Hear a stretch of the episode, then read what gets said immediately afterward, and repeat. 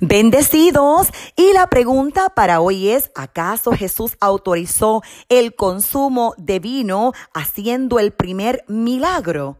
Aquel milagro donde Él convirtió el agua en vino. Bueno, antes de responderte, sabes que puedes comunicarte con esta tu servidora, Apóstol Marlín Arroyo, llamándonos al 787-644-2544. Y hoy, con mi respuesta, quiero guiar a muchos al equilibrio, porque por un lado hay extrema religiosidad con la interpretación de las sagradas escrituras referente a este tema y por por otro lado, hay muchísimo libertinaje, así que vamos al equilibrio. Y es que la palabra del Señor habla muchísimo sobre el consumo de alcohol. Si quieres algunas referencias del Antiguo Testamento, puedes leer Levítico 19, Números 6.3, Deuteronomio 29.6, Jueces 13.4, Proverbios 21, Isaías 5.11, Isaías 24.9, Isaías 29.9, entre muchas otras porciones escriturales. Sin embargo, la palabra del Señor no prohíbe que un cristiano tome vino o cualquier otra bebida que contenga alcohol.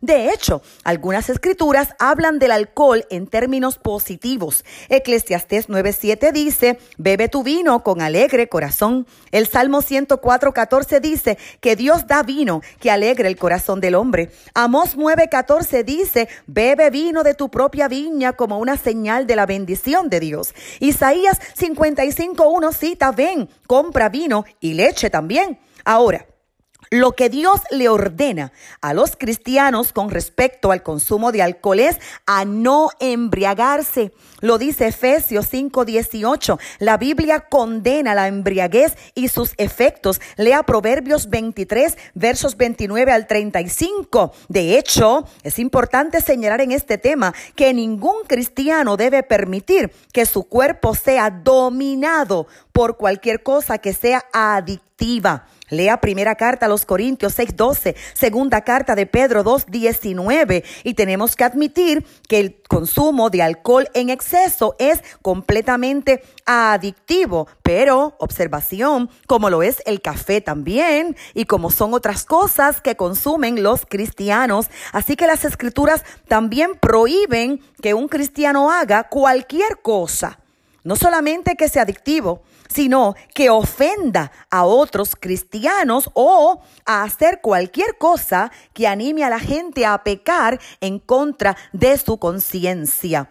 Ahora la Biblia dice que Jesús convirtió el agua en vino. Lea Juan capítulo 2 versos 1 al 11. En los tiempos del Nuevo Testamento el agua no era muy limpia sin los esfuerzos de la instalación sanitaria que tenemos hoy en día, el agua estaba llena de virus, de bacterias, de contaminantes y como resultado la gente prefería tomar vino o jugo de uva porque era menos contaminado que tomar agua. Por ejemplo, Pablo le dijo a Timoteo en la primera carta a Timoteo 5:23 que dejara de estar tomando agua, que probablemente era la causa de sus problemas estomacales y que en su lugar tomara vino. En esos días el vino era fermentado, claro que contenía alcohol, pero por otro lado, no, no, al grado en que hoy hay muchísimas bebidas alcohólicas. Así que por un lado es incorrecto decir que era jugo de uva, pero también es incorrecto decir que era una fermentación con un grado de alcohol como muchísimas bebidas hoy en día.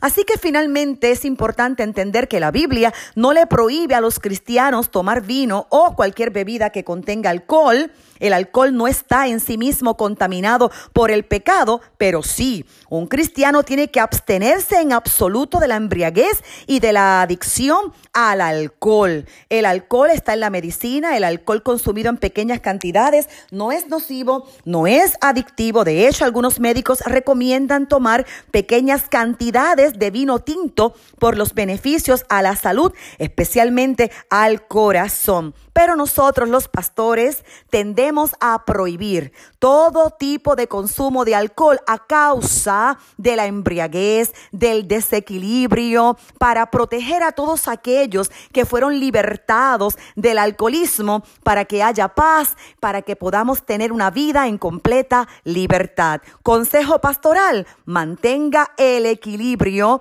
no ofenda a nadie y hágalo todo para la gloria de Dios.